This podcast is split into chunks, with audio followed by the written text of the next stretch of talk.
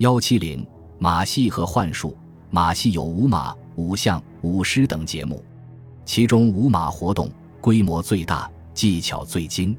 舞马，据《乐府杂录》记载，马舞者，龙马人着彩衣，执鞭，于床上舞蝶蟹，提接英杰也。这种活动在玄宗朝最盛。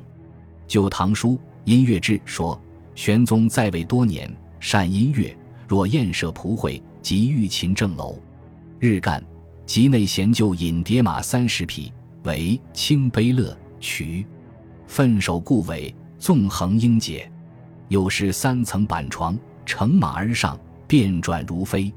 明皇时曾出现过五马四百蹄的盛况，文人墨客纷纷写诗作赋以记其盛。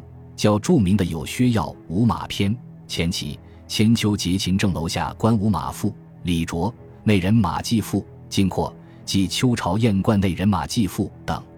新中国成立以后，我国考古工作者在西安发现唐鎏金五马衔杯银壶，可与文献记载相印证。五象是由驯服的大象所进行的各种表演活动，在南方产象的少数民族地区十分流行。他们曾以象舞作为招待来自中原唐使者的节目。据《灵表录议》记载，蛮王彦翰始于百花楼前设舞象曲，乐动畅幽引入一项，以金鸡落手，锦搀垂身，随膝腾踏，动头摇尾，皆合节奏。唐政府也有西南、东南各少数民族及南亚诸国赠送的驯象。唐玄宗时经常举行象舞表演。《明皇杂录》卷下记载了一次包括马、象在内的驯兽大型表演，有戏马斗鸡，诱引大象、犀牛入场或拜舞，动中音律，引起人们的极大兴趣。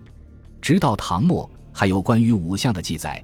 乾伏四年，战成国进驯象三头，当殿引队，亦能拜舞。舞狮是人们模仿狮子的形象动作。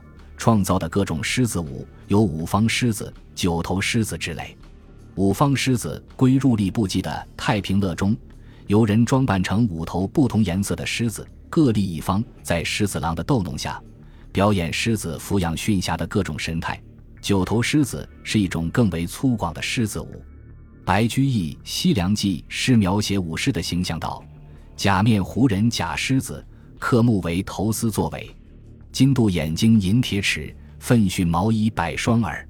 幻术种类也很多，除传统的吞刀、吐火等幻术外，还出现了藏匣之类的新幻术。吞刀、吐火是从印度传来的幻术。王启《吞刀吐火赋》曰：“元夫自天竺来，出城卧内起吹毛之锐，南侵韩父之凶，虽硕士之威可出。”于是叱咤神力。寒压气质，庞驾坚而孰不观也？忽攘臂而人皆已之。俄而金刚克父，肢裂交固。王有剖心之患，曾无烂额之意。既影灭以光尘，霜风尽处，烟霞疏而雪喷。朱焰生时，素人悉疏去。于乎红光兮地腾其口，使命而以红藏镜。然而电走隐于笑语，回看而绷柄，皆空出自咽喉。旁取而鱼谈何有？唐人李荣《独异志》记载，高祖时有西国胡僧能吐火携众。这种幻术类似于现代魔术。还有一种断手足哭踢肠胃的幻术，也是从天竺传来的，类似于现代魔术中脑袋搬家之类的表演。唐高宗时曾有人在内地演出。唐代还有一个叫燕奴的戏法，表演时。